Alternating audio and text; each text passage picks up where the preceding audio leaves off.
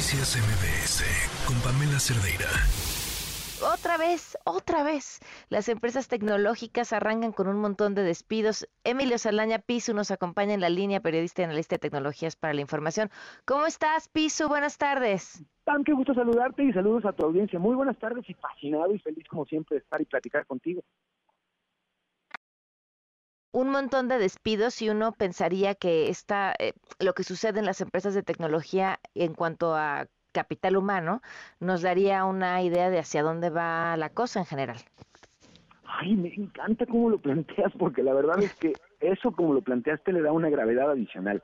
Estamos arrancando este 2024 con grandes empresas tecnológicas que están anunciando y experimentando una nueva ola de despidos. No se han detenido, de hecho, desde que regresamos de la pandemia, pero las razones sí han venido cambiando. El año pasado tuvimos una cantidad increíble de despidos, 168 mil despidos, al menos en la industria de las empresas tecnológicas, e incluso llamó mucho la atención, Pamela, que Mark Zuckerberg llamó esto el año de la eficiencia, tratando de resumir y explicar a qué se debían esta serie de despidos que no tenían nada que ver ni con el fracaso de las tecnológicas, ni mucho menos, pero sí con un ajuste derivado de haber crecido tanto de manera tan ruda a lo largo de la pandemia en el afán de atender mejor a tanta gente que estábamos conectados y encerrados. Sin embargo, a lo largo del 2023 llegó la inteligencia artificial de una manera increíblemente profunda, impactando a prácticamente todas las industrias, y hoy la perspectiva de que ciertos puestos laborales vayan siendo reemplazados por inteligencia artificial, la empezamos a ver reflejada incluso pues en ciertas organizaciones tecnológicas que además esperaría sean las primeras que empiecen a integrar eh, servicios, digamos, más avanzados con inteligencia artificial, y de ahí que veamos que, por ejemplo, Google estas, estos días, estos últimos días, anuncia un despido de 7.500 empleados, y aquí llama la atención, Pam, que están principalmente enfocados en reemplazar puestos orientados a la venta de publicidad. Todavía no hablamos de un reemplazo de grandes habilidades técnicas, sino de puestos laborales que pueden ser fácilmente reemplazados en este sentido llevando a cabo este tipo de ventas. Llama la atención porque se espera, y con esto cierro rápidamente, hay un 40% de trabajos a nivel global que se está estudiando pudieran ser impactados, y esto lo compartían en el Foro Económico Mundial hace unos días, este número del 40% de la posibilidad de trabajos a nivel mundial que pudieran tener algún impacto en la inteligencia artificial. Pero qué interesante entonces que los despidos de ahora en realidad no tuvieran que ver con eso, en, en una empresa que pareciera que todo eso lo tiene más que automatizado y mecanizado. Claro, claro. Lo que sí es un hecho es que este, estos despidos que aunque no están reemplazando a la gente técnica, sino a la gente que hace las partes de mercadotecnia o de ventas de publicidad, sí llama la atención algo muy interesante y te agradezco más la oportunidad de comentarlo con tu audiencia, Pam. Estamos en una época o en el momento justo del brinco en el que recordará nuestra audiencia cuando el tener habilidades con herramientas ofimáticas, con hojas de cálculo, con procesadores de texto, eran un buen diferenciador para encontrar trabajo. Bueno, hoy estamos echándonos el brinco en este momento en el que aprender a utilizar y tener habilidades para trabajar con inteligencia artificial van a ser el nuevo herramientas ofimáticas. Si sabes usarla, vas a tener una preferencia o una posibilidad un poco más alta de ser contratado por ello. Y eso me llama la atención, nuevas habilidades alrededor de este tipo de plataformas.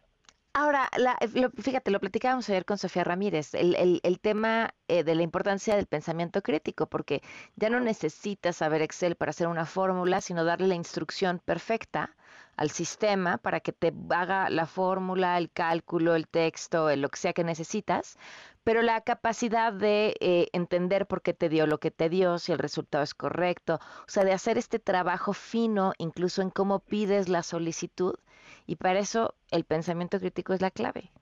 Estoy totalmente de acuerdo. Me encanta porque además la aplicabilidad que va a tener esto, el pensamiento crítico, particularmente en áreas de tecnología, va a ser muy sorprendente. En efecto, estamos muy cerca de que alguien sea capaz, de manera a nivel profesional, de desarrollar o, programar un sistema sin haber tocado código, pero sí claro. controlar y entender todas las variables, qué quiero que haga, qué no quiero que haga y qué quiero que haga después ese tipo de desarrollo y pensamiento van a ser importantísimos. Y yo sí invito a nuestra audiencia a que se acerquen a las plataformas de inteligencia artificial disponibles y jueguen con ellas, que empiecen a entender qué puedes y qué no puedes y cómo puedes hacer ciertas cosas.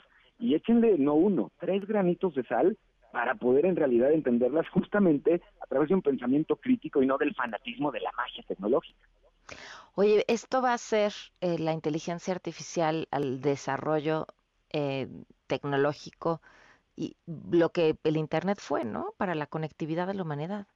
En, cuanto me refiero a tiempo y acelera, acelere de creación de cosas, ideas. Tiempo e impacto además, porque es el tipo de innovaciones, Pam, que lo que vemos es que están teniendo al mismo tiempo un impacto profundísimo y un cambio profundísimo sin importar la industria. Es más, en el caso de los gobiernos, y eso que es una, una buena, un buen termómetro, ni con la llegada de Internet, ni con el fenómeno de la piratería en línea, ni con, bueno, hasta las criptomonedas que vimos cierta dinamismo de parte de los gobiernos para reaccionar por el impacto en la parte de los dineros, no es hasta la inteligencia artificial que apenas un año después de su masificación, hoy tenemos a todos los gobiernos de los países más relevantes y de los pequeñitos sentados preguntándose, oye, ¿cómo le sacamos provecho y cómo podemos anticipar los impactos incluso negativos? Es más, la parte de las elecciones, esta semana OpenAI anunció cambios y ajustes en sus políticas para el uso de sus plataformas de ChatGPT y de DALI, la plataforma con la que puedes generar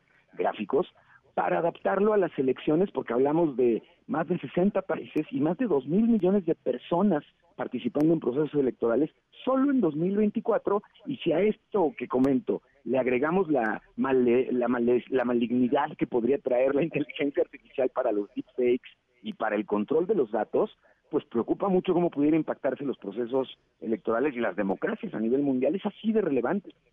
Van a ser años súper interesantes. Pues te agradezco muchísimo, Piso. Siempre es un gusto platicar contigo. Al contrario, les mando un abrazo y les deseo que tengan muy bonito fin de semana y siempre un gusto platicar contigo. Muchas gracias. Un abrazo. Y la buena noticia es que los modelos de lenguaje son mucho más amables que las personas. Si no me creen, intenten que empiecen a contestar sus mensajes. Noticias MBS con Pamela Cerdeira.